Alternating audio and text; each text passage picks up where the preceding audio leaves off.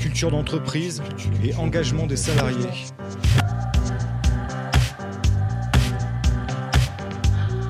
Perspective, une émission du cabinet For Human.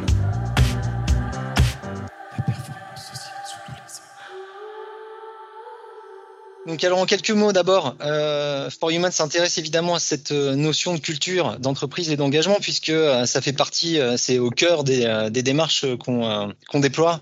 Nous sommes un cabinet de conseil, de formation, d'accompagnement qui intervient dans le champ de la santé psychologique au travail. Et pour ça, en fait, on va s'adresser à l'ensemble de l'écosystème, euh, qu'il s'agisse de l'organisation, euh, du management avec les pratiques managériales et bien sûr du soutien, de l'accompagnement, de l'étayage euh, des salariés, collaborateurs qu'on trouve dans nos entreprises. Alors, le sujet du jour, en fait, c'est en quoi l'entreprise est un levier d'engagement pour les salariés, qui plus est dans une période de crise, celle que nous vivons depuis plus d'un an, mais plus largement, en fait, dans les périodes de transition qu'on connaît tous. Alors on verra tout à l'heure avec nos invités, puisqu'ils représentent de par leur fonction en fait la diversité euh, qu'on attend en fait des euh, de direction d'entreprise, et puis aussi en fait ils représentent chacun euh, des environnements différents. Euh, très grandes entreprises publiques, euh, industrie pharmaceutique de production, euh, sociétés de conseil, notamment expertise psychologique également. Alors c'est un sujet vaste d'actualité euh, qu'on aborde aujourd'hui. Euh, il y a bien sûr en fait le travail à distance et puis les défis euh, qui sont à, à relever euh, aujourd'hui encore plus en fait, au niveau de la cohésion des équipes, au niveau de l'engagement des collaborateurs. On se pose la question et la question nous est euh, remontée fréquemment du est-ce que le travail va reprendre comme avant, dans les mêmes conditions qu'avant? Est-ce que je vais devoir revenir en fait dans mon activité pour retrouver ce monde d'avant en fait avec l'expérience de cette année euh, très singulière qu'on vient de vivre. Il y a une étude de la DARES qui est sortie euh, très récemment qui indique que 30% des salariés trouvent que leur travail trouvent leur travail inutile, soit par manque de sens, soit, soit, soit par manque de qualité. Certains d'entre eux se sentent surexposés à des conflits de valeurs. Ils ont donc l'impression, en fait, qu'on leur demande de faire des choses qu'ils désapprouvent. C'est un point très important qui sera euh, évidemment euh, au cœur de nos euh, sujets puisque euh, on doit le prendre en compte là aujourd'hui. Et puis oui. ces conflits de valeurs, on le sait, euh, puisqu'on peut l'étudier nous euh, dans le cadre des enquêtes qu'on est euh, amené à, à, réaliser. Eh ben ces conflits de valeurs, ils ont des répercussions, elles ont des répercussions sur la souffrance psychique des salariés, mais des managers également. On le voit dans ce monde qui évolue sans cesse. En fait, une culture d'entreprise solide et partagée s'impose comme une condition probable de réussite. Alors, certaines euh, sociétés, entreprises, en fait, développent euh, des politiques de RSE, se dotent d'une raison d'être, sont, deviennent des entreprises à mission. Mais est-ce que ça permet pour autant, en fait, à ces entreprises de devenir performantes si elles ne l'étaient pas assez auparavant? Voilà ces questions, en fait, que nous allons poser à nos invités. Euh, on a la chance d'accueillir aujourd'hui avec nous Louise Guerre, qui est PDG de, du groupe Cerda. Bienvenue, Bonjour. Louise. Bonjour. Bonjour. Jean-Marc Vermorel, directeur de la performance par la confiance chez Pôle emploi. Bonjour à toutes et à tous. Jean-Noël Thiolier, Chief People Officer du, et DRH du groupe Cinerlab. Bonjour.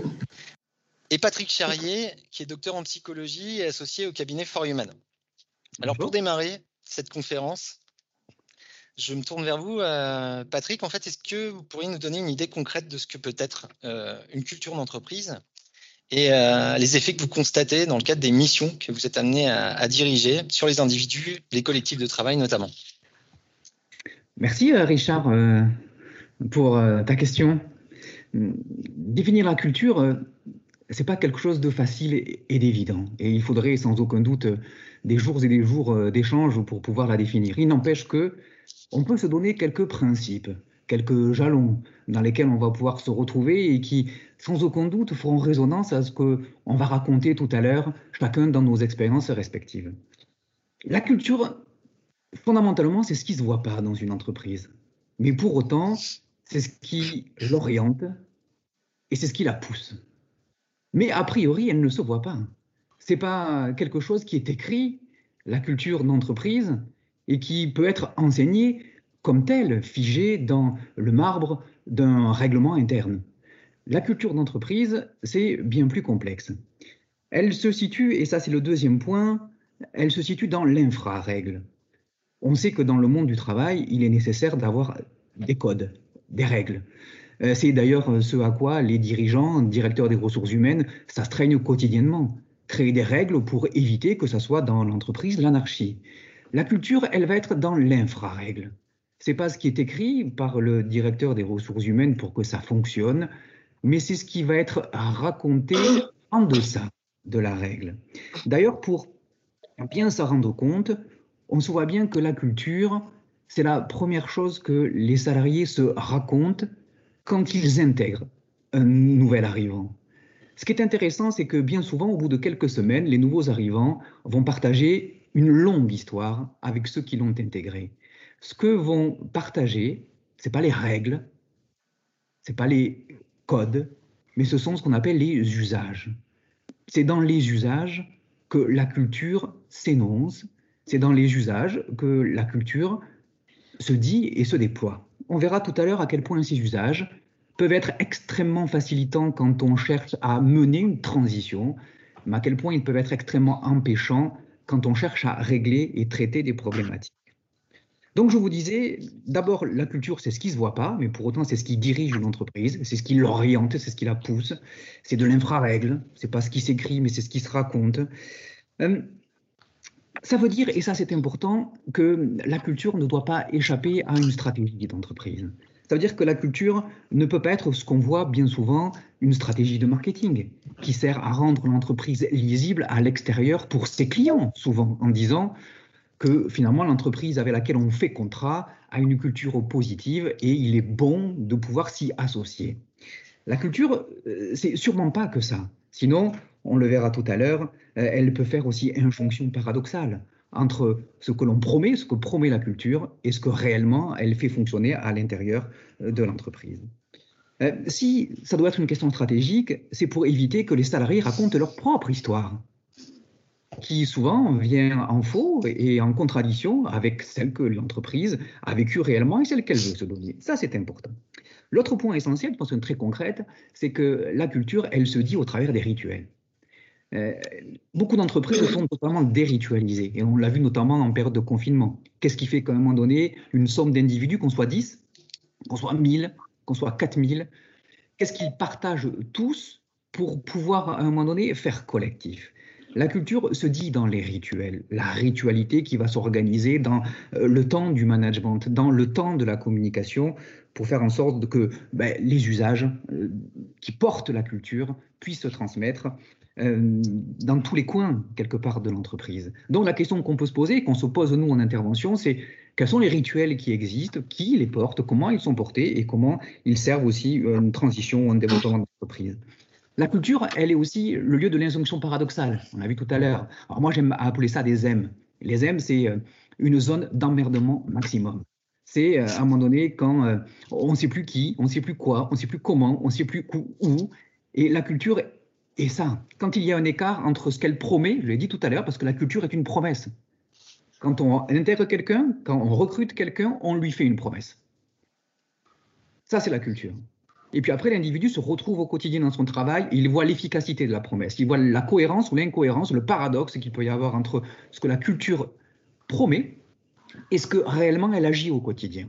Dans la culture, c'est un sujet à manier avec grande précaution et à manager avec précaution. Ça ne suffit pas d'avoir un encart de 4 mètres sur 4 à l'entrée de sa boîte pour dire qu'on a une culture avec six valeurs affichées. Il faut s'assurer qu'elle fonctionne, qu'elle soit opérante et qu'elle soit cohérente entre les gens et congruente dans le temps. Et puis enfin, le dernier point, avant de terminer, dire que la culture aussi, elle permet le développement durable de comportements néfastes et toxiques. Euh, dans notre cabinet, on intervient souvent, malheureusement, dans des cas, et on les voit aujourd'hui, de harcèlement, euh, burn-out, euh, harcèlement moral ou sexuel. Et on se rend compte, en fait, que la culture, elle empêche le traitement de ces sujets. Tout simplement parce qu'on se rend compte que beaucoup d'entreprises font rentrer dans la culture des comportements transgressifs ou limites. Il nous arrive bien souvent, quand on voit des comportements sexistes, on dit, mais ça a toujours été comme ça dans notre entreprise, ça a toujours été une manière entre nous de pouvoir traiter les sujets, une fois qu'on fait rentrer un comportement toxique dans la culture, ce comportement ne devient plus traitable.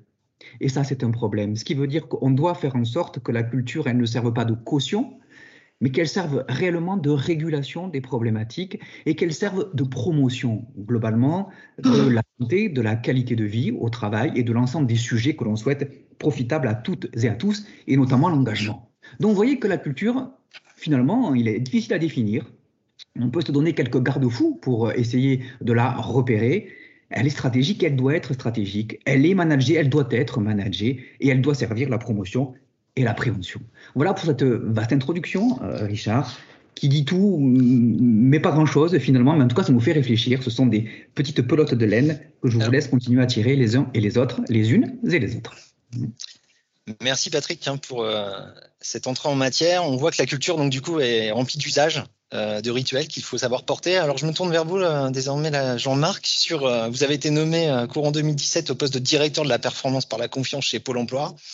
Euh, est-ce que vous pouvez nous en dire plus sur votre fonction, bien sûr, le périmètre de votre démarche, puisque là, bien sûr, là, on, touche du doigt concrètement euh, ce que peut être euh, un changement dans les usages de manière assez concrète. Et puisque chez Pôle Emploi, rien ne se fait de manière petite, euh, vous êtes une structure publique de plus de 55 000 agents, hein, si je ne dis pas de bêtises, qui euh, a une particularité qui est celle de d'avoir. Euh, c'est comme si vous aviez une myriade finalement de très petites ou de petites entreprises à l'intérieur d'un très grand groupe. J'imagine que ces changements-là ne doivent pas se faire si aisément. Oui, euh, merci. Ben, effectivement, euh, Pôle emploi, 55 000 agents répartis sur euh, tout le territoire national, avec évidemment une structure pyramidale, puisque on, est un, produit de l'État et, que d'ailleurs on y reviendra, mais cette question de structure pyramidale aujourd'hui, elle est intrinsèque quand même à des grandes entreprises. Et toute notre problématique, puisque c'était en fait le souhait de, Jean Basser, notre directeur général, c'est qu'il souhaitait sortir justement du système qu'on peut qualifier de bureaucratique ou taylorien, tel que, tel que beaucoup d'entreprises aujourd'hui, et probablement même plus qu'ils le font sans, même le savoir, sont dans cette logique taylorienne. Et tout l'objet finalement, mais on s'en est rendu compte après, c'est de vouloir, puisqu'on était sur la notion de culture, transformer cette culture. Et la transformer, ça veut dire quoi? Ça veut dire passer d'une culture de la prescription du contrôle, parce que c'est ça le taylorisme, euh, où on dit ce qu'il faut faire, et puis ensuite il y a un chef qui vient vérifier si c'est bien ce qu'on avait dit qu'il fallait faire qui a été fait, à celle de l'autonomie et de la responsabilité. Ça veut dire autre chose, ça veut dire qu'en fait on, doit avoir des agents qui savent ce qu'ils ont à faire, parce que c'est des professionnels, qui sont inscrits dans une stratégie, c'est-à-dire c'est toute la vision partagée, qu'ils doivent avoir avec, leur, avec leurs collègues, avec leurs responsables, et qui puissent justement mettre en place cette cette, cette, autonomie et cette responsabilité. Donc, c'est une problématique de changement culturel, passer d'une culture à l'autre. Et comment on s'y est pris? Ben, En fait, moi, j'étais directeur régional hein, d'une entité euh, euh, nationale et j'ai souhaité, parce que depuis des années, je me disais quand même que nos entreprises, d'une manière générale, euh, n'utilisaient pas assez l'énergie de leurs collaborateurs qui ont envie de s'impliquer, qui ont envie de faire des choses. Mais la plupart du temps, c'est le, le, nombre de procédures, de machins, de bidules qui les empêchent finalement de pouvoir euh, mettre en œuvre tout ce qu'ils ont envie d'apporter.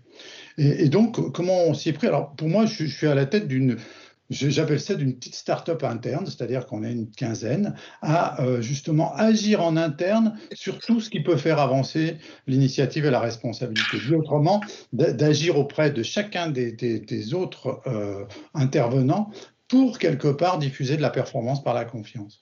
Et pour, euh, pour cette transformation culturelle, on s'y est pris en fait de, de, de, la manière suivante. On, on a trois saisons importantes dans cette transformation.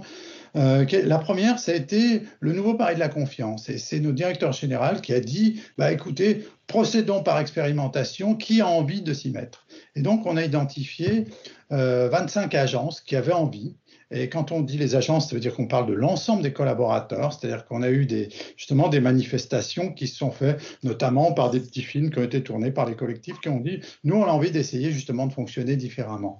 Donc ça, c'était en, en, 2017, octobre 2017. Et donc, on, les a laissés travailler pendant... Euh, euh, une, quinzaine de mois. Et puis ensuite, on, on est allé voir ce qui se passait et on, a vu d'abord que ça marchait. Ça marchait d'abord parce qu'il y avait une formidable énergie dans ces agences et que d'autre part, ils avaient de bons résultats, euh, euh, même si ça pouvait apparaître un petit peu brouillon au départ, et que euh, globalement, on, se disait que ce système il pouvait fonctionner. Donc c'est là où Jean Basser a décidé d'ouvrir à l'ensemble de l'établissement. C'est la saison 2. Euh, c'est donc euh, performance par la confiance. On a réintitulé un petit peu notre, euh, dispositif. Et là, il a ouvert à l'ensemble de l'établissement où là, l'objectif, c'est on influence, on structure, on diffuse des outils pour que chacun puisse se l'approprier. Et puis, euh, ça a duré jusqu'à jusqu'à euh, la fin du, du, 2020. On a passé toute la partie confinement euh, je dirais sans grande difficulté, si je me permets ça, c'est parce qu'en fait, on n'a pas entendu, en tout cas, qu'il y ait des ruptures de service, alors qu'on était évidemment, comme tout le monde durant cette période, avec un niveau de télétravail qui était extrêmement élevé. Et, euh, en tout cas, on a réussi à passer ça. Et surtout, ce qu'on a pu constater, et ça c'est très important, c'est que les agences les plus avancées dans la performance par la confiance bah, s'en sont mieux sortis sur cette période. Pourquoi ils s'en sont mieux sortis bah Parce que euh, d'abord d'un point de vue opérationnel, et d'un point de vue euh, euh, qualité de vie au travail. Bah pourquoi? Bah Parce qu'en fait, ils ont pris des tas d'initiatives dans tous les sens, c'est-à-dire de communication entre les agents, euh, par des réseaux WhatsApp, par tout un tas de systèmes tels qu'ils pouvaient le faire sans poser la question au chef de ce qu'il fallait faire, justement, et que d'autre part, cela était beaucoup plus centré utilisateur, c'est-à-dire au service de nos utilisateurs, quelle qu'en soit leur demande. Donc voilà les trois saisons de, de... Et puis là, on va commencer la, la saison 3 où on a fait un travail important euh, avec notre service d'inspection générale interne qui a fait le point sur le niveau d'avancée, à partir notamment, eux aussi ont innové à partir justement d'aide de, spécialistes de ces, de ces organisations innovantes et qui nous permettent de repartir donc sur la saison 3 qui va être une généralisation avec euh, bah, on impulse la transformation par la coopération et la confiance et de manière un petit peu plus structurée. Voilà un petit peu ma mission. Excusez-moi d'arrêter un peu long, mais c'est toujours difficile de, ben, résumer de la sorte.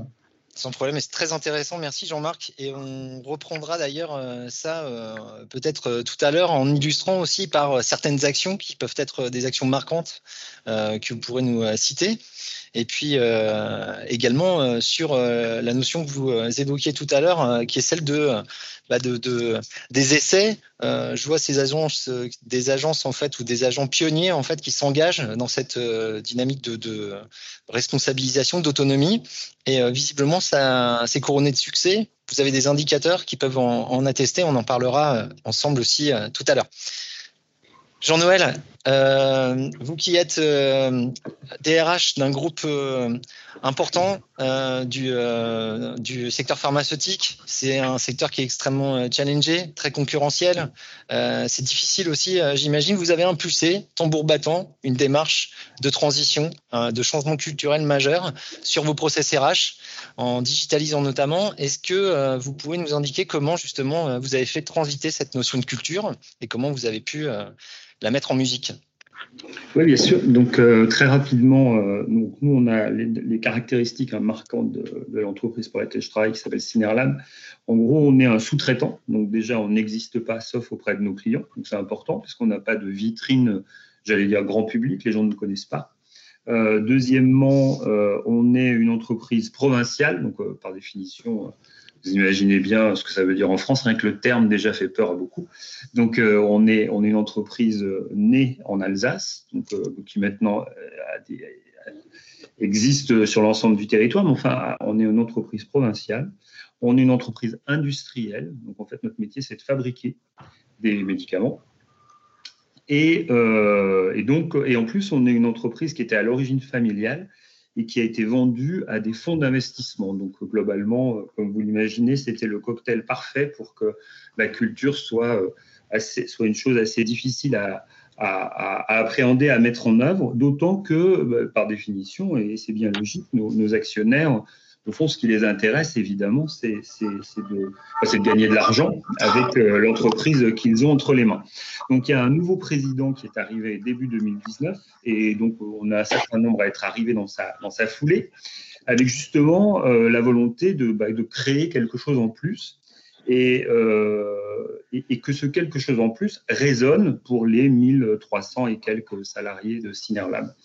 donc en fait, on s'est dit, nous, on a un mandat qui nous est donné par nos actionnaires qui est de constituer ce groupe, donc d'en faire un groupe et pas seulement une somme d'entités. Et en même temps, et donc un des moyens, évidemment, c'est de mettre en place tout ce qui pouvait être automatisation, etc., de créer en fait les outils, notamment de reporting, hein, qui étaient capables de ramener de l'information fiable auprès de nos actionnaires. Sauf que ça, pour être honnête, ça ne fait pas vraiment rêver euh, les, salariés dans les usines. Et donc on s'est dit, OK, donc comment est-ce qu'on pourrait les, les entraîner euh, dans ce mouvement-là en faisant quelque chose qui a du sens pour eux, puisqu'au fond, euh, bah, c'est comme ça qu'on peut créer, à mon sens, de la culture, puisque chacun s'y retrouve. Et un des sujets qui nous a paru, en tout cas, donc on a jeté sur la table auprès d'eux en disant, bah, écoutez, voilà, nous, il y a un truc auquel on croit, c'est euh, l'inclusion numérique, autrement dit, la réduction de la fracture numérique. On pense en fait que euh, vous travaillez dans des entreprises industrielles, donc on le sait, alors c'était avant le Covid, hein. euh, donc on le sait, ou la Covid, je sais jamais. donc on le sait, bah, les entreprises industrielles, ça fait pas rêver les gens. Alors en plus en province, n'en parlons pas. Comment on fait pour que, bah, si jamais malheureusement un jour il nous arrive quelque chose et qu'on doive fermer une usine ou en tout cas réduire sa, capacité, ce qui aujourd'hui n'est pas le cas, je touche du bois, comment on fait pour que bah, on favorise votre employabilité? Et donc on, les a un peu entraînés sur cette logique de il faut que vous soyez à l'aise avec les plateformes numériques et les outils digitaux. Et donc, avec eux, on a construit euh, un, contrat finalement en disant bah, nous, ce qu'on veut, c'est mettre en place un certain nombre d'outils qui vont nous permettre de mesurer et d'améliorer la productivité, par exemple. Et donc, vous allez devoir les utiliser. Et donc, pour vous, c'est quoi les sujets qui sont euh, importants et qui vous aideraient à utiliser des plateformes numériques? On en a identifié, on leur a demandé de nous identifier les principaux. Le premier pour eux, c'était d'avoir euh, euh, une couverture sociale, une couverture santé, une couverture maladie qui était bah, forte et prégnante et, très favorable. Le second, c'était d'avoir des moments de convivialité. Donc globalement, en fait, la logique de, restauration, hein, de, se retrouver ensemble pour pouvoir bah, manger ensemble. C'est les gens qui travaillent en 3-8. Et le troisième, c'était de pouvoir communiquer ensemble. Donc on a dit, OK, Banco, donc nous, on va mettre en place des outils qui vont nous permettre de, bah, de, mesurer cette productivité. Donc, ils vont être une contrainte pour vous. En échange de quoi? OK, on travaille avec vous sur ces trois sujets et on met en place des plateformes numériques pour les piloter. C'est ce qu'on a fait. On a commencé donc en 2019. Euh, on a eu un premier retour bah, la semaine dernière, donc c'est très récent hein, sur le niveau de satisfaction. Et euh, on, on a ces trois plateformes. La quatrième qu'on vient de déployer, et progressivement, on continue de les déployer les unes après les autres, avec aujourd'hui un succès qui est plutôt, euh, qui est plutôt euh, satisfaisant, même si, encore une fois, il faut rester un, très humble, deux, très modeste, et trois, se dire que c'est jamais acquis et que malheureusement, ça peut repartir dans l'autre sens, parce que c'est quand même très lié aussi au niveau de performance de l'entreprise. C'est clair très intéressant également, mais on reviendra là aussi en fait sur euh, finalement comment on pu adhérer euh, le plus grand nombre. Est-ce qu'il y a eu des résistances en fait dans la mise en œuvre de ces euh, changements-là? Et puis, euh, ce que vous évoquiez, Jean-Noël, notamment sur la, mesure et les résultats que vous pouvez voir aujourd'hui au sein de votre organisation. Louise, vous êtes PDG du groupe CERDA, vous accompagnez les organisations publiques et privées dans leur projet de management de l'information depuis près de 25 ans alors vous, avez initié, ça fait euh, écho justement à ce qu'évoque euh, Jean-Noël là sur euh, sur cette notion provinciale d'ancrage territorial bien en avance, hein, puisque à l'époque, avant le Covid, en fait, on parlait pas de rapatrier l'outil industriel en France, on en était loin. Maintenant, en fait, ça devient quelque chose de nécessaire. En tout cas, on, on voit bien l'utilité. Vous, Louise, vous êtes dans une entreprise de service parisienne, donc bien implantée dans l'urbain.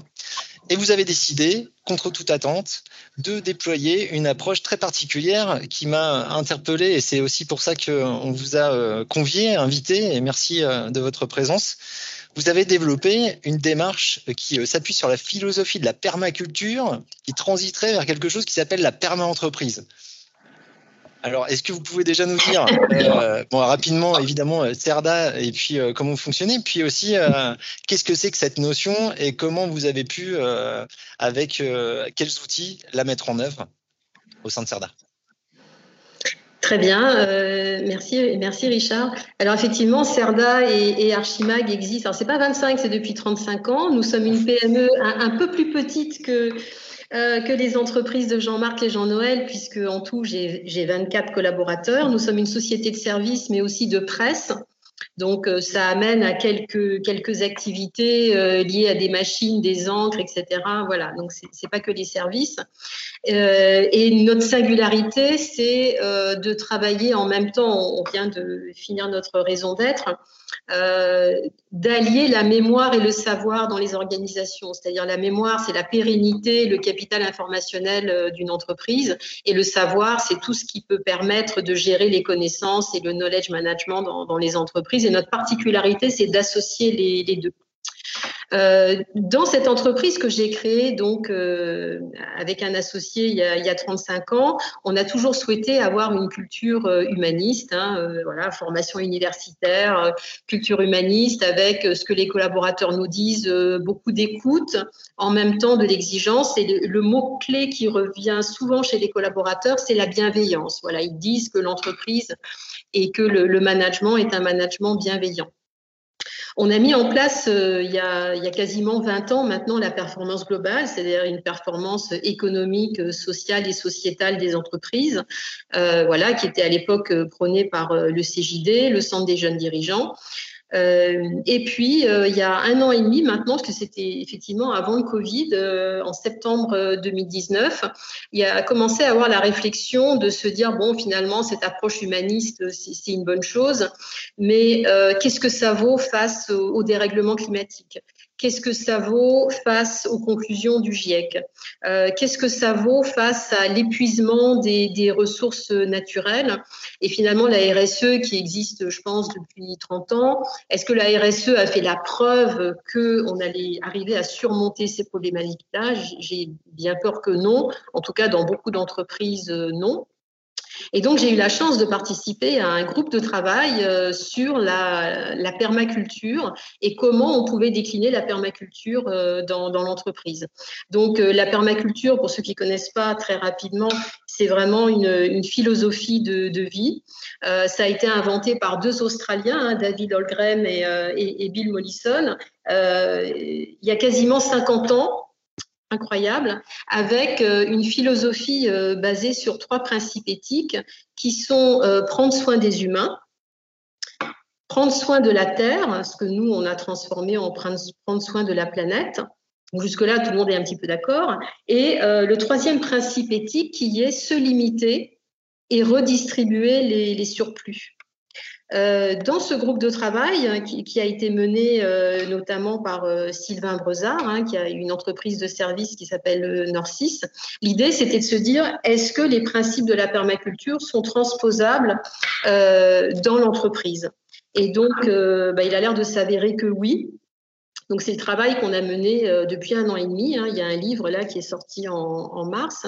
Et l'idée, c'est vraiment de, se dire, bah, maintenant dans l'entreprise, les, ce dont le monde a besoin doit être intégré dans l'entreprise et que la culture d'entreprise doit peut-être devenir euh, plus large, en tout cas moi c'est ma conviction, mais doit permettre aussi aux collaborateurs d'avoir non seulement une vision claire du sens et de l'engagement dans l'entreprise, mais aussi dans le monde. Alors euh, à notre échelle, bien sûr. Hein, euh, voilà, moi j'ai une PME encore une fois de, de, de 24 salariés, mais euh, voilà, je suis très très très concernée par ça. Et donc là, l'idée, c'est que on est en train de mettre en place, en fait, évidemment notre raison d'être, mais ça ne s'arrête pas là, parce que je voyais beaucoup d'entreprises qui effectivement s'inscrivent comme société à mission, écrivent leur raison d'être, et puis voilà, tout, passe bien, on communique. Nous, on va beaucoup plus loin que ça. D'ailleurs, dans ce livre, euh, il y a vraiment une méthode.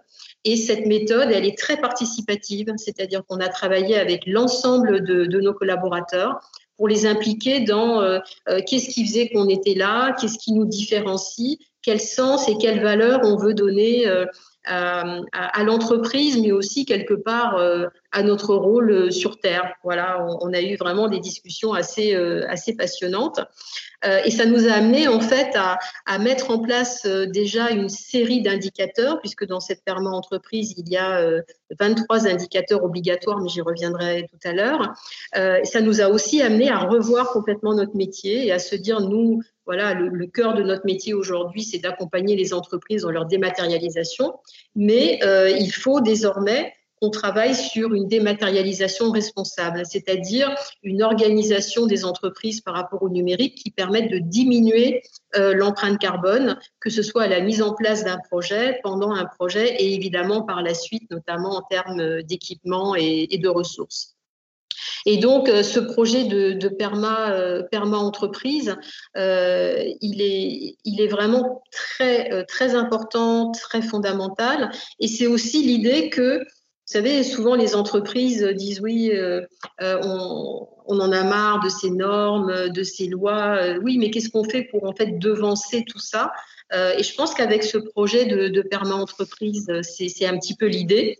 Euh, et donc, c'est vraiment de, de, se lancer pour prendre les devants et se fixer soi-même ses objectifs, son référentiel et, et affiner ses enjeux. Alors merci Louise. Et puis euh, on a déjà pas mal de questions là dans le chat qui arrivent, notamment sur euh, voilà le comment réussir à engager euh, l'ensemble de la ligne managériale. Une, une, remarque, une question de Jean-Noël également en fait sur comment on peut proposer ce type d'approche à des actionnaires dont le mandat peut être justement la maximisation des profits. vraie question qu'on va garder en tête et conserver pour notre discussion euh, qui, qui va suivre. J'ai, euh, je retire de ce premier temps d'échange que finalement là, on est euh, toutes et tous contraints ou en tout cas engagés dans des démarches de transformation positive, responsable et qui nous obligent. On voit que vous êtes des patrons, des décideurs qui facilitent évidemment ces transitions avec des approches qui sont diverses, différentes et que vous nous montrez que évidemment dans le monde du travail de demain, puisqu'on en parle du monde du travail de demain, en fait, il s'agira de trouver une nouvelle stabilité dans ce monde incertain, instable. Euh, chez Forhuman, on a mené une étude, euh, une grande étude en fait nationale, euh, qui nous a permis en fait de, de, pouvoir apprendre pas mal de choses sur ces données de culture. Notamment, je vais me tourner là vers Patrick, euh, pour euh, que tu puisses nous dire, Patrick, si tu euh, veux bien, en fait, quels sont les éléments voilà, de culture déjà dans la transformation. Là, on voit qu'il s'est passé quelque chose. Et, donc, du coup, qu'est-ce qu'on a appris de la culture d'entreprise et, notamment de sa liaison avec l'engagement des salariés? Ben, merci Richard, mais avant de parler de ça, juste une petite info, entre le début et la fin, c'est pour dire que For Human, on a été racheté. entre le début de la conférence et maintenant, et le nouveau patron, il n'est pas comme l'ancien. L'ancien était un peu tranquille, un peu en dilettante. Et puis le nouveau, il est cravaté, il est un peu exigeant. Donc du coup, j'ai l'impression que si je veux bien être vu de mon nouveau patron, il vaut mieux que j'ai une cravate et une veste de costume. Donc du coup, c'est ce qui explique mon changement. Euh, ça veut dire, et ça c'est un point important que je n'ai pas évoqué tout à l'heure, hein, avant de parler de l'étude, Richard, c'est que euh, la culture, c'est une question d'influence.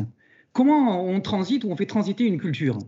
On se sert pour ça, quand on veut faire transiter une culture, des modèles psychosociaux d'influence. Ça veut dire que il y a des systèmes d'influence au sein de l'entreprise. Il y a des influenceurs au sein de l'entreprise euh, qui ne sont pas forcément les managers, qui ne sont pas forcément les dirigeants. C'est des gens qui, à un moment donné, vont être crédibles, crédibles par la cohérence qu'il y a entre les valeurs et leur comportement du quotidien. Et c'est ces gens-là qui vont faire transformer la culture. Euh, j'ai assisté, tel que je le vis là maintenant, à une entreprise qui a changé de patron. Et en effet, il a été observé, et j'ai observé ça en sociologue, en anthropologue, que tout le monde, en peu de semaines, a changé son dress code parce que le nouveau patron avait un dress code qui était totalement différent. C'est-à-dire que dans une entreprise, on sait faire changer les choses. Encore faut-il influencer, c'est-à-dire manipuler de façon positive, comme on le fait avec nos enfants, pour que des gens présentent les comportements qu'on juge vertueux. Et je me suis mis une cravate alors qu'il fait chaud, parce que mon nouveau patron, influenceur patenté, euh, m'y a quand même euh, invité par l'exemple. Ça veut dire aussi qu'une culture, elle s'incarne. Et ça, c'est fondamental. Et le fait qu'elle s'incarne, ça va complètement transformer les choses, notamment parce que Louise l'a dit tout à l'heure, elle va s'incarner sur des sujets de responsabilité sociale et environnementale. Ce qui change aujourd'hui, et ce qui va changer, c'est que au barbecue du dimanche, quand on ne connaissait pas les gens, on se posait la question, mais qu'est-ce que tu fais comme travail? Demain, la question qui va se poser, c'est pour qui tu travailles? C'est-à-dire que les gens vont être amenés à raconter la manière dont ils fabriquent ensemble et collectivement le travail, par la confiance, avec Jean-Marc, par euh, la subsidiarité, par euh, le respect d'une planète euh, avec Louise, par la confiance et le monté en compétences que mon entreprise me donne avec Jean-Noël. C'est-à-dire que les gens vont demain raconter pour qui ils travaillent, pour quelle culture ils travaillent. Il vaut mieux qu'ils aient une réponse quand on leur posera la question. L'enjeu, nous, en tant que patrons, c'est de faire en sorte que nos salariés ont une réponse à la question pour qui tu travailles, pour quelle culture tu travailles. Et ça, c'est fondamental, ça va changer. Et c'est ce que nous a appris notre étude. Richard, en effet, For Human a lancé via sa plateforme, on a une plateforme dédiée à ça, For Human Connect, une étude sur 3000 salariés que nous avons réalisée en partenariat avec la CFTC, qui nous a permis d'étudier les conséquences de cette période de confinement ou de ces périodes successives de confinement. Et ce qu'il en ressort, c'est que les salariés pendant cette période ont eu une réflexion durable, soutenue, sur les valeurs essentielles qui fixer leur engagement. De temps en temps, il nous arrivait, nous aussi, de nous poser la question sur le sens du travail. Ça a duré trois semaines, c'était les vacances d'été. Et au bout de trois semaines, finalement, je disais, bon, je vais revenir comme avant, parce que c'était pas très long. Là, ça a été des mois et des mois où les gens se sont posés de façon durable la question du sens de leur travail. N'oublions pas que des gens ont été jugés faisant un travail non essentiel. C'est quand même pas rien en termes d'utilité sociale. Donc, pour aller dans le sens de ce que nous disent nos trois invités, c'est que le travail que nous avons réalisé, qui consistait pas tant à voir de quoi les gens avaient peur, mais qui consistait à savoir quels étaient les besoins qui ont été générés par cette crise. Et les besoins sont, les gens ont besoin de plus de responsabilité et de responsabilisation, ça renvoie à ce que dit Jean-Marc tout à l'heure. Ils ont besoin d'être davantage acteurs dans leur entreprise sur des questions sociales et environnementales ils ont besoin que les valeurs de leurs entreprises soient en cohérence avec leurs valeurs d'hommes et de femmes, leurs valeurs citoyennes. Ça veut dire qu'aujourd'hui, je ne peux pas ne pas me poser la question de l'énergie que consomme mon entreprise. Est-ce qu'elle est verte? Est-ce qu'elle est responsable? De la manière dont on traite nos déchets Est-ce que c'est responsable? Les questions qui sont posées, j'imagine, Jean-Noël, dans les CE, sont des questions nouvelles aujourd'hui. C'est plus des questions d'il y a dix ans, c'est des questions aussi sociales et environnementales. Notre étude a montré que les salariés, de façon durable, manifestent des besoins qui remettent en question l'engagement au sein de leurs entreprises et plus globalement l'engagement dans le travail en général. Et ça, pour nous, responsables, c'est bien une question à laquelle on doit répondre. Quel engagement auprès de quelle culture? Et puis enfin, on s'est posé une question qui est la question de la sérendipité avec cette étude. La sérendipité, c'est un processus très simple que les gens découvrent par erreur ou par hasard. C'est comme les tartes tatin. Les sœurs tatin ont découvert par hasard la tarte tatin. Et pendant cette période de confinement, les gens ont découvert que ça marchait si on transformait l'organisation de façon contrainte avec le Covid, puisque les gens ont bossé chez eux, les ont embauchés sans, sans manager au quotidien, donc moins de contrôle, moins de suivi, moins de réunions au début. Après, ça, ils sont remises naturellement. Et les gens ont vu que avec moins de réunions, avec moins d'encadrement, avec moins de flicage, avec moins de déplacements, ça marchait aussi, voire ça marchait très bien. Ce qu'on a appris avec cette étude, c'est que la culture ne devait pas déshabiller le travail pour exister. Il faut que la culture passe par le travail, notamment par le travail bien fait. Si les gens se rendent compte que leurs employeurs mettent en place une culture qui leur permet de faire leur travail dans la notion de qualité attendue, il y a de grandes chances que ça fonctionne. Et on ne parle plus vraiment de qualité de vie au travail, mais de qualité de vie par le travail. Et il faut que la culture s'inscrive dans le quotidien des gens, dans leur travail, si on veut soutenir une qualité de vie durable. Cette étude, que vous pouvez consulter parce que le lien vous été envoyé dans le chat, nous donne une vision, pas du travail de demain, c'est un peu péremptoire de dire ça, mais de la nécessité de revoir le travail pour que chacun puisse, en s'y exerçant, contribuer au lien commun et au bien commun, contribuer à une vraie responsabilité sociale et environnementale. Merci Patrick. Hein, sur, euh, tu m'en diras plus par contre sur ce nouvel actionnaire, en tout cas, euh, le patron là, qui, qui, euh, qui est arrivé. Bah, il a fait un gros chèque, on va plus réussir. Je serais mm. bien curieux en tout cas d'en discuter. Et euh, donc du coup sur cette notion justement de d'influenceurs sur des comportements vertueux et de responsabilisation positive, euh, j'imagine de votre côté Jean-Marc ça n'a pas dû se faire euh, comme ça si simplement au sein de, Pôle Emploi Est-ce que vous avez rencontré des réticences, des résistances que vous en rencontrez encore? Comment ça se passe? Non. Alors, des, résistances, des réticences. alors, excusez-moi, une transformation de cette nature, il n'y a que ça. C'est-à-dire que c'est par définition, c'est-à-dire euh, et notre enquête là que nous a fait notre service d'inspection est tout à fait intéressante parce qu'elle nous dit quoi? Elle nous dit que tout le monde veut euh, aller vers la performance par exemple. Je dis tout le monde, c'est-à-dire la ligne managériale, les fonctions support, les agents bien évidemment en agence, sauf qu'elle nous dit euh, aussi, et ça c'est intéressant, ça veut dire que globalement il y a un partage autour de cet objet. Mais en revanche, elle nous dit aussi qu'il euh, y a un décalage important entre le niveau de croyance, c'est-à-dire entre et les comportements individuels et collectifs. Dit autrement, il y a une aspiration extrêmement forte, mais ça répond justement à la question d'un des interlocuteurs, mais notamment on a des comportements managériaux qui quelque part arrivent en opposition, mais pour des raisons parfaitement légitimes. On, on est dans une logique de prescription et de contrôle passer euh, de, ce management-là à un management facilitant, mais il ne faut pas se raconter d'histoire, ça va prendre des années parce que c'est une transformation culturelle. Donc une transformation culturelle ne se fait pas en, dix 10 minutes sous forme d'une décision euh, inscrite à l'intérieur d'un perte. C'est un travail de tous les instants et quelque chose qui doit, se faire. Et ce, ce que nous ont appris aussi les, les agents dans cette enquête, c'est que ce qui posait le plus de difficultés, qui mettait en tension justement, c'était notamment la, question du sens. C'est-à-dire que cette demande de sens dont, vient de nous parler Patrick, elle, émerge de manière extrêmement forte, euh, mais dans la réalité, il reste encore un, niveau de prescription qui fait que bon nombre d'actes au quotidien ne réussissent pas à trouver le sens qu'il pourrait y avoir derrière. Donc, c'est pour ça qu'on, euh, pour répondre à la question, oui, d'un point de vue managérial, euh, comme nous l'a dit l'enquête, on est vraiment au milieu du guet. C'est-à-dire qu'on on a fait une première projection, on a commencé à se mettre d'accord sur ce en quoi ça pouvait consister, mais maintenant, il faut que, rentrer quelque part un petit peu dans, dans, le dur, ce que je disais, la saison 3 de la transformation. Et la saison 3 de la transformation, on l'aura, de notre point de vue, d'abord par effectivement cette transformation managériale, mais qui ne s'opérera pas. Euh, on ne va pas former tous les gens d'un seul coup au management euh, participatif. Ça n'aurait strictement aucun effet.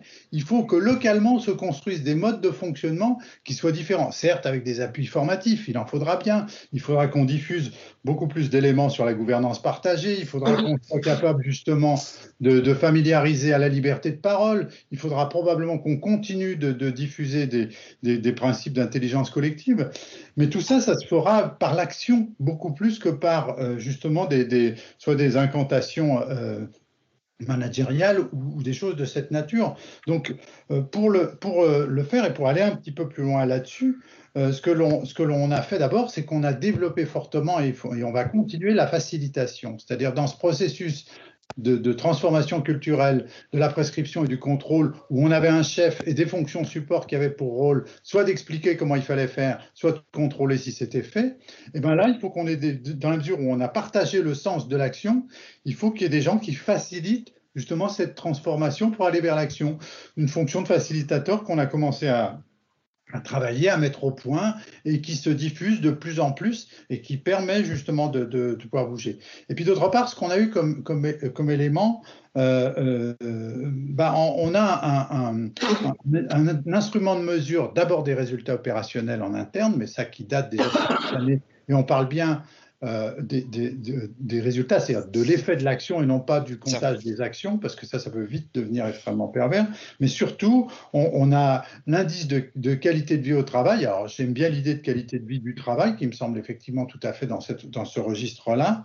Et puis, on a aussi mis en place un indice de confiance, c'est-à-dire dans chacune des équipes, on, un indice de confiance. Alors, si on regarde ce qui se fait dans la littérature, on retrouve souvent les mêmes critères, c'est-à-dire on a la confiance en son manager, la confiance que son manager a en soi, la confiance en son établissement, c'est-à-dire en sa stratégie.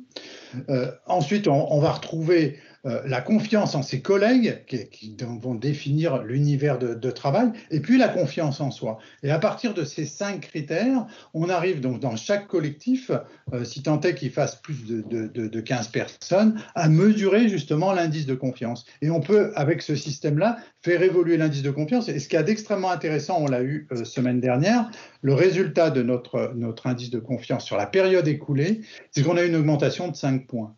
Ce qui veut dire que notamment l'éloignement et toute la, tout ce qui s'est passé justement en matière de télétravail, en matière de cette distanciation quelque part du chef, a quelque part favorisé la confiance. Donc c'est intéressant et on va voir comment est-ce que dans les, les, les, mois qui viennent, on réussit à capitaliser sur cette période-là et en tirer le, le, le meilleur profit.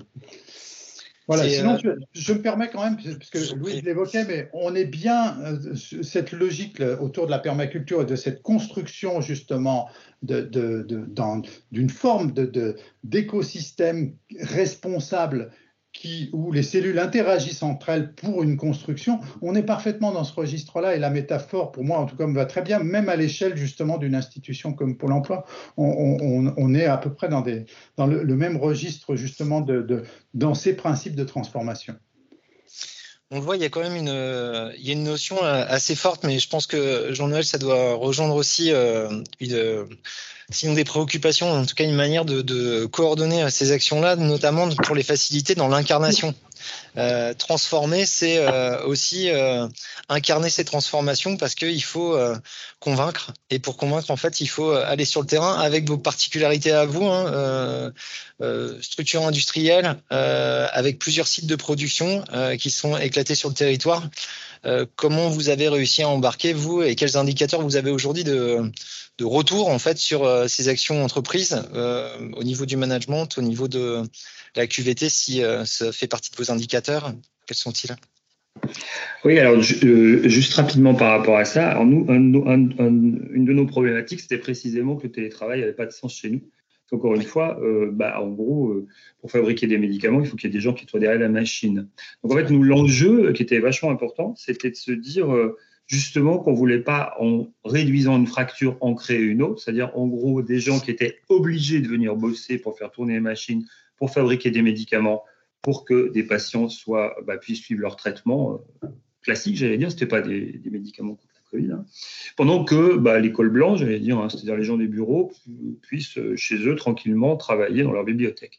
Donc euh, en fait, quand on parle de cohérence et quand on parle de d'exemplarité, bah, c'était un, mot très fort. Donc, un exemple très bête, hein, mais un des processus qu'on a lancé, c'est de se dire que euh, on allait remplacer les gens absents. C'est-à-dire globalement, quand je dis on, c'est-à-dire nous, les gens des bureaux, allions prendre la place, mmh. lorsque la technicité de l'emploi le permettait, euh, des gens qui étaient malades parce que bah, ils étaient absents euh, pour cause de Covid, puisque comme on a pas mal de nos salariés dans l'Est, on a été pas mal touchés lors de la première vague. Et cette, cette proximité avec leurs préoccupations a permis euh, de, bah, de, mieux comprendre, hein, sans doute pour nous, quelles étaient les difficultés qu'ils pouvaient rencontrer, les contraintes de l'industrie pharmaceutique, le fait d'être habillé, etc. Et pour eux, sans doute aussi, de se rendre compte que bah, finalement, le fait d'être dans un bureau, ça ne donnait pas forcément que des privilèges et que des, euh, et que des avantages. Et donc, je pense que ça, la, logique de proximité était très forte. Le deuxième point qui, moi, me semble extrêmement important, c'est euh, que chacun comprenne bien où il est, quelle est sa place là-dedans. Euh, moi, je suis assez, euh, moi, je suis très très favorable à la transversalité, à condition que ça ne devienne pas de la démagogie facile. C'est-à-dire que pour moi, il y a des gens dont c'est le métier, dont c'est la, mission d'accompagner les transformations, les managers, les représentants des salariés. Je trouve qu'on les oublie beaucoup, mais n'oublions pas quand même que leur métier, c'est d'être la voix des collectifs. Et donc, je pense que redonner leur place aux représentants des salariés, ça ne plaît pas toujours au DRH. Hein. En tout cas, c'est comme ça, c'est la vie, c'est comme ça que notre société est organisée. Moi, ça me semble absolument fondamental leur donner cette place-là. Euh, et, et, puis aussi, et ce sont eux des influenceurs absolument majeurs, me semble-t-il. Donc, euh, euh, et le faire dans un cadre qui est précis et qui est celui qui est, alors en tout cas pour nous, hein, qui est une entreprise qui se doit de gagner de l'argent puisqu'elle doit redistribuer ses profits à ses actionnaires. Enfin, encore une fois, pour moi, c'est un point sur lequel j'insiste beaucoup, parce que pour moi, c'est assez fondamental. Il faut accepter ça, sinon il faut travailler ailleurs. Et donc, par rapport à ça, comment est-ce qu'on s'assure que tout ça est bien cohérent? Et, je trouve que euh, euh, loin d'être un frein, la culture, à condition que ce soit une culture, comme le disait Patrick tout à l'heure, qui soit consentie, et, c'est quelque chose qui est euh, extrêmement facilitant finalement. En tout cas, nous, c'est ce qu'on a pu observer. Alors, euh, l'enquête est très récente. Hein. On, fait, des enquêtes ad hoc régulières.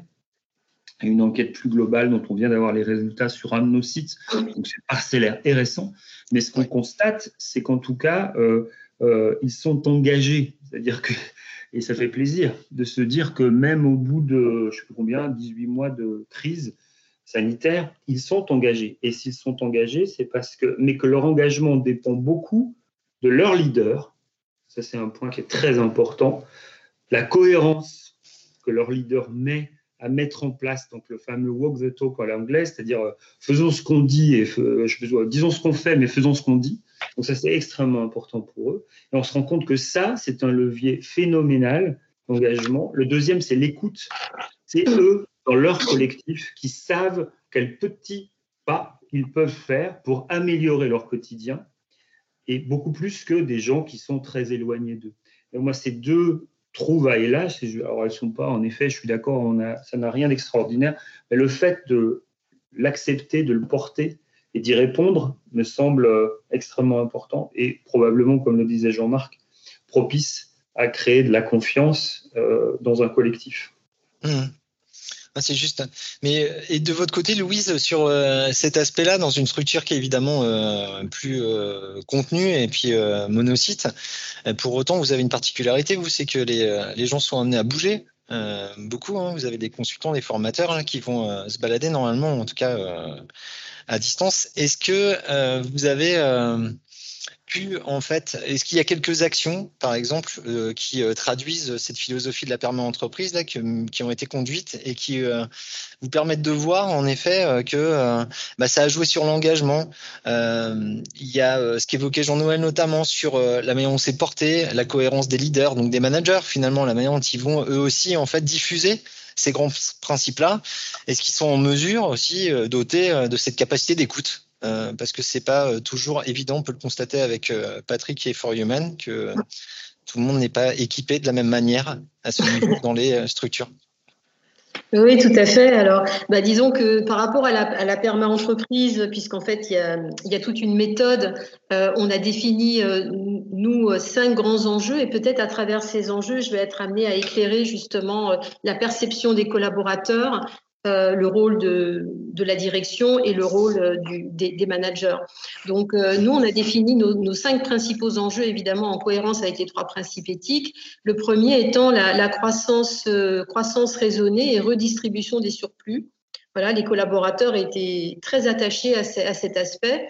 Et là, euh, en, dans cette perma-entreprise, en fait, on s'engage hein, sur euh, des chiffres, hein, pas seulement sur, euh, mmh. sur, sur, des mots. Et donc, euh, aujourd'hui, on, on, reverse 12% des, des, résultats de l'entreprise aux collaborateurs de manière volontaire, puisque on n'est pas une grosse structure, donc on n'est pas soumis à la participation, mais on s'est engagé de manière volontaire dans un accord d'intéressement enfin, depuis 1992. Hein, ça, fait, ça fait très longtemps.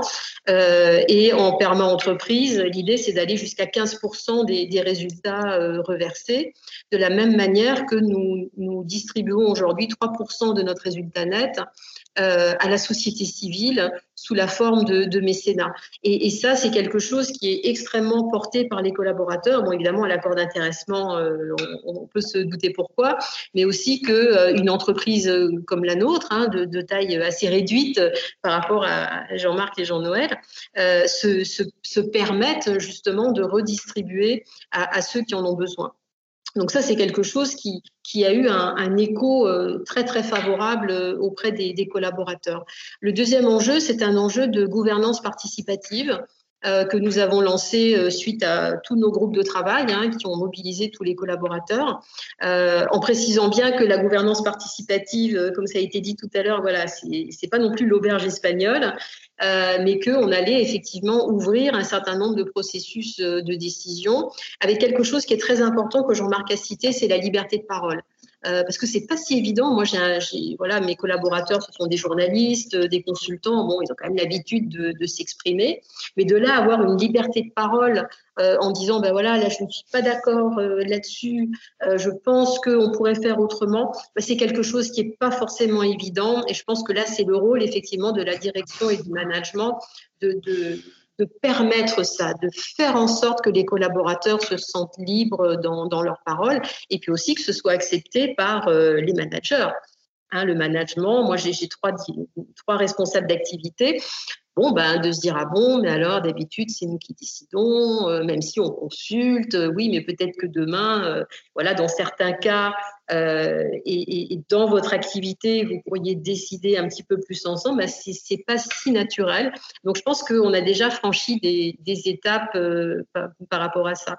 Et puis, dans nos, dans, nos, trois autres enjeux qui sont d'arriver à, une empreinte carbone positive euh, de développer des compétences durables. Ça, c'est le quatrième. C'est quelque chose aussi qui a beaucoup impacté euh, les, collaborateurs en se disant, bah oui, les compétences durables, euh, on en a besoin dans notre métier, on en a besoin en termes de savoir-être, et c'est quelque chose aussi qu'on va pouvoir emporter avec nous. Et ça, c'était quelque chose d'important aussi, c'est que, que toute entreprise doit permettre à ses, à ses collaborateurs d'être employables par, par la suite. Euh, c'est quelque chose qui nous a semblé très important. Et notre dernier enjeu, c'est euh, la régénération.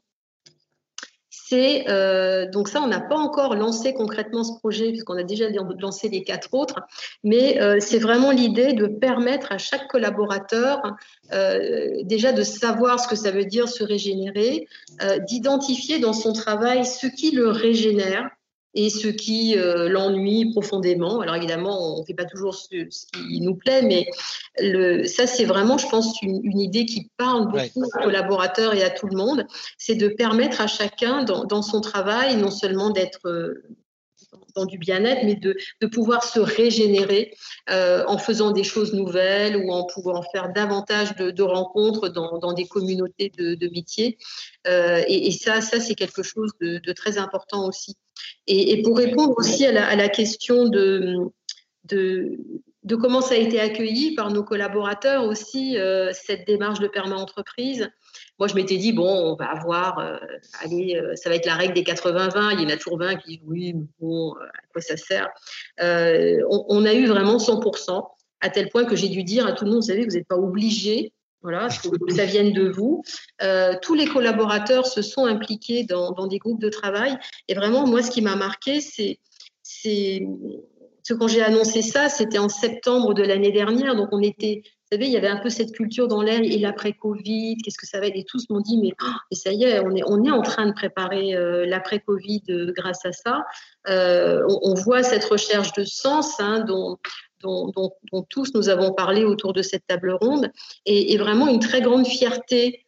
Euh, voilà, on disait tout à l'heure, euh, j'avais noté, hein, pour, qui tu travailles, ben, on a des collaborateurs aujourd'hui qui sont fiers de, parler de perma entreprise et, de ce que ça implique. Et, je voudrais dire un mot encore sur, euh, euh, tout à l'heure, il y avait une question sur la maximisation des profits.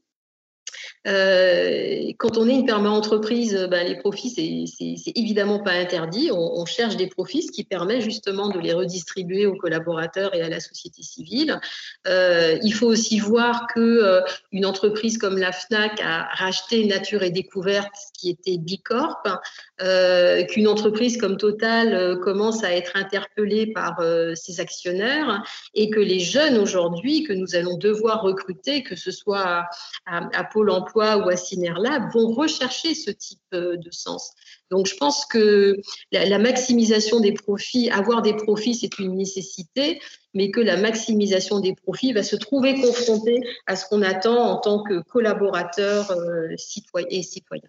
C'est sûr, le défi après, c'est en effet de savoir euh, répondre à toutes les parties prenantes là, et on voit que le sujet est complexe. Jean-Noël, je crois, puisqu'on en a parlé ensemble, en fait que vous avez travaillé chez Cinerlab pas mal sur la question de l'employabilité, notamment question sensible en fait dans le milieu industriel, puisque souvent elle recouvre en fait des, des peurs, des craintes dès qu'on parle de ça.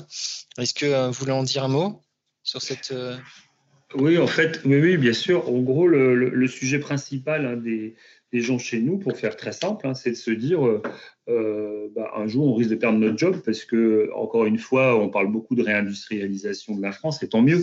Enfin, on verra. Euh, et en tout cas, bah, l'idée, c'était de se dire comment on fait pour aider ces gens-là à avoir plusieurs carrières dans leur vie.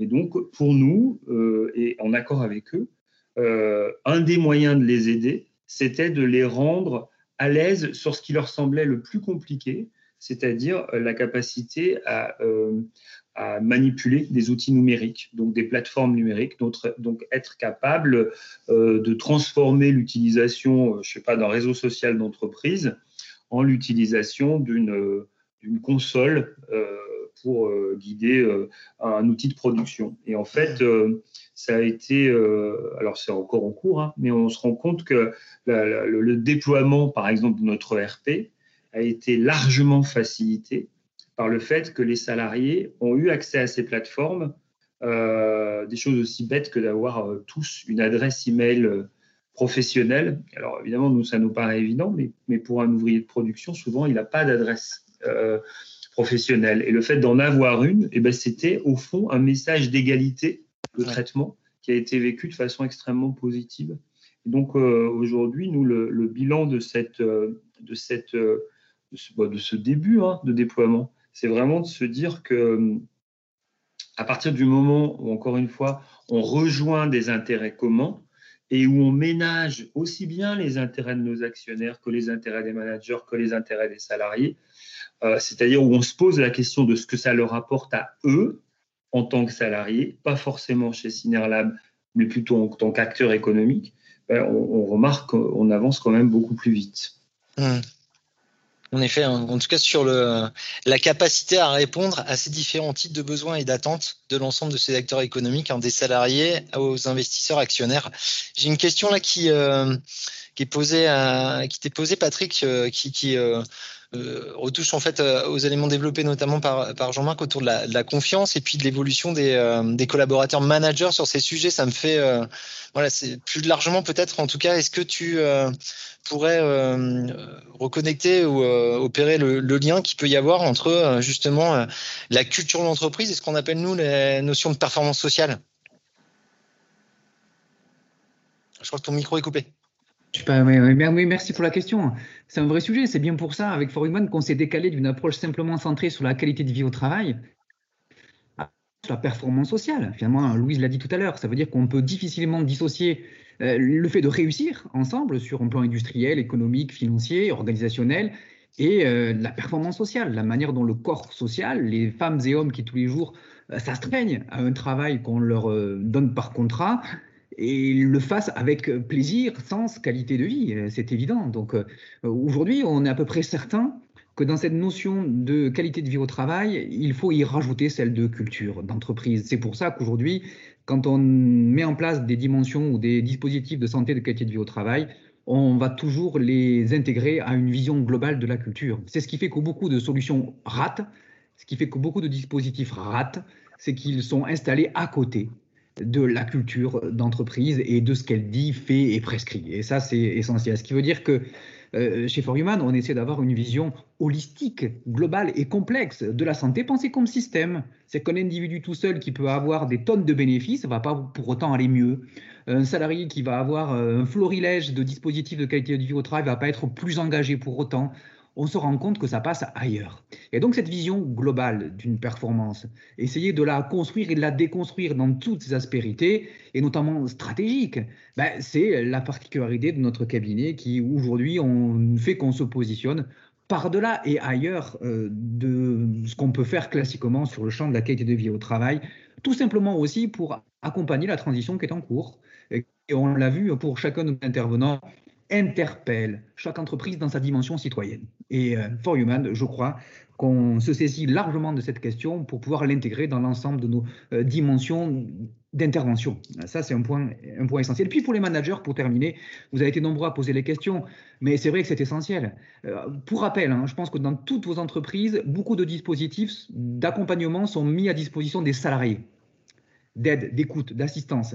Mais ça ne marche pas, il n'y a pas d'usage. Parce qu'aujourd'hui, les transformateurs, fondamentalement, parce qu'ils sont les yeux et les oreilles d'une entreprise, sont les managers. Et il y a des choses qu'on rate.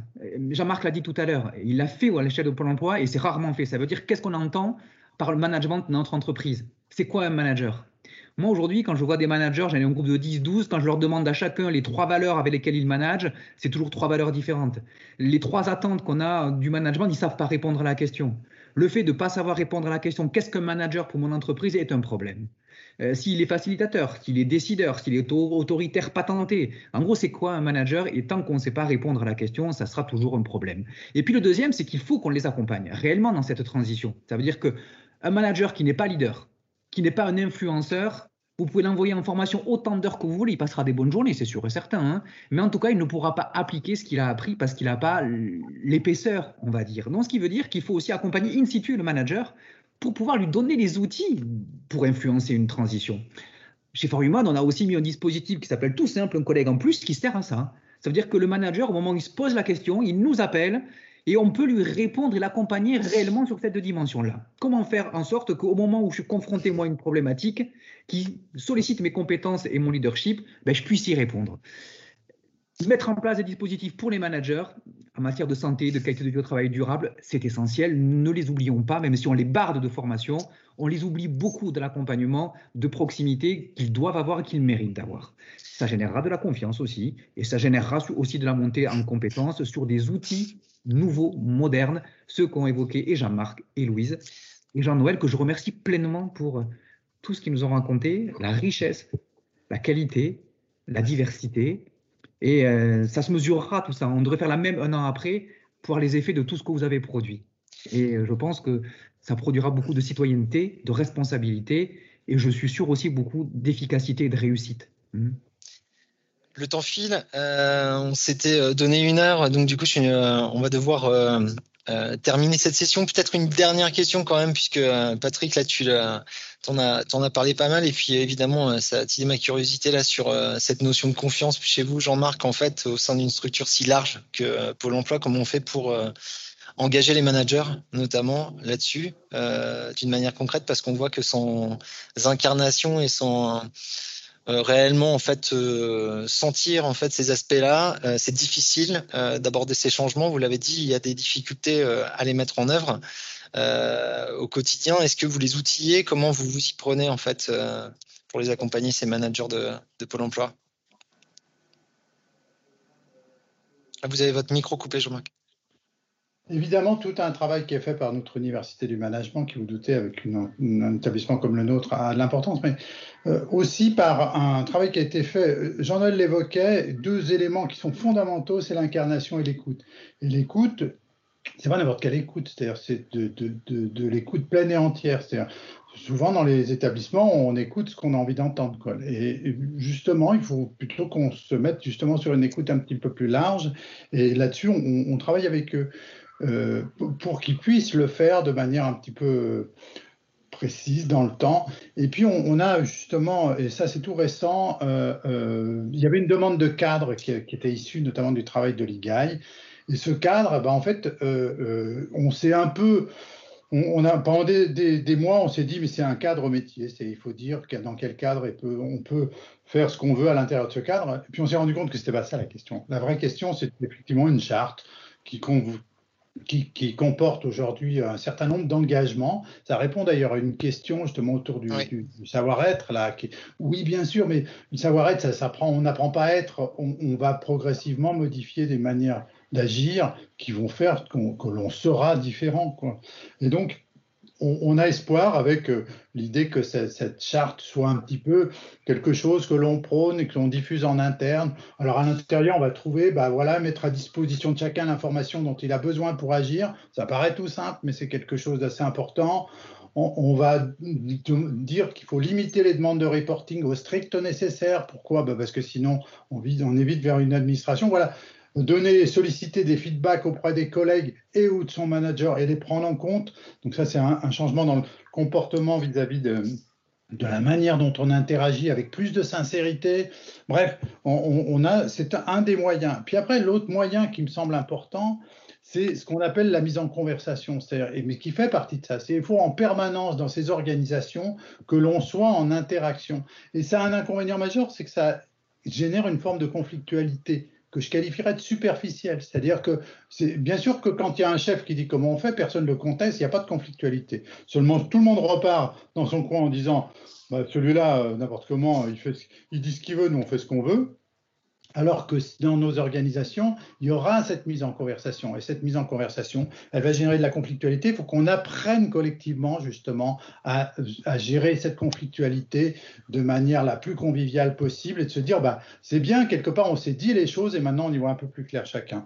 Voilà. Et puis, euh, sur, la, sur la question du profit, moi je voudrais y revenir. C'est Pôle emploi qui va parler de cette question. Oui, parce que je pense qu'on a une légitimité à ça. C'est-à-dire, notamment, euh, nous, on, a un débat interne qui est légitime sur lequel on a de la confrontation entre euh, justement la performance opérationnelle et la performance sociale. Ben oui, évidemment, ça, ça revient même chose que le débat entre ce qui peut se passer avec un actionnaire. Moi, je pense qu'on est sur un mouvement de fond en la matière. la loi Pacte, elle n'est pas arrivée par hasard et elle dit bien quelque chose, elle envoie un signe qui est très clair. C'est-à-dire que le profit à tout craint et dans n'importe quelle condition, ça va juste plus être possible. Et, donc, c'est ce que nous disait Louise avec justement cette, permaculture. On va y arriver, mais pas dans n'importe quelle condition.